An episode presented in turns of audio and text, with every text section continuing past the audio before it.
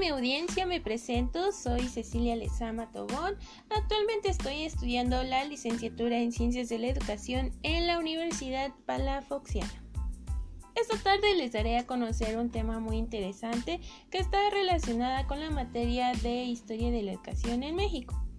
Hablaremos del tema del modelo educativo en México en el sexenio de Luis Echeverría Álvarez, que recordaremos que fue uno de los presidentes que estuvo en el poder en México en los años de 1970-1976.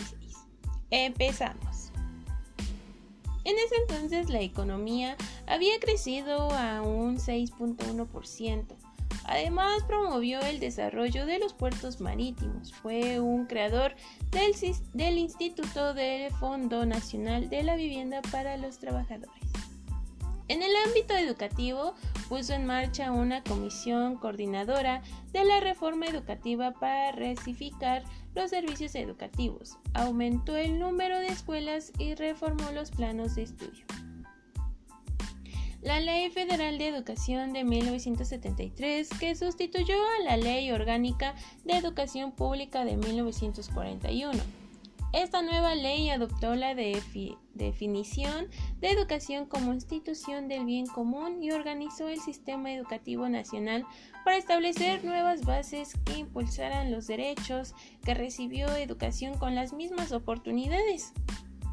Que estos objetivos era enseñar a pensar y aprender, abandonar los dogmatismos que en ese entonces había mucho, eh, era practicar el civismo, vincular la educación al desarrollo económico. Además, estableció la Ley Nacional de la Educación para Adultos. Impulsó diversas instituciones educativas como Consejo Nacional de Fomento Educativo, conocido como la CONAFE. Ah, igual el Colegio de Bachilleres, el Consejo Nacional de Ciencia y Tecnología, conocido como el CONACIT, y el Colegio de Ciencias y Humanidades, SH. Si no recordamos, bueno, si recordamos, la, en ese momento también creó y apoyó mucho las universidades autónomas, como la de México o Tamaulipas.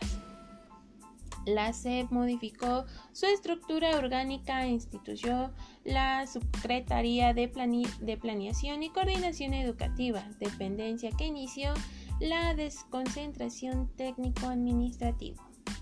¿Y tú? ¿Te acuerdas de la reforma educativa de Luis Echeverría Álvarez? Si es así, cuéntanos en los comentarios. Nos gustaría escucharnos. Nos vemos para la próxima. Adiós.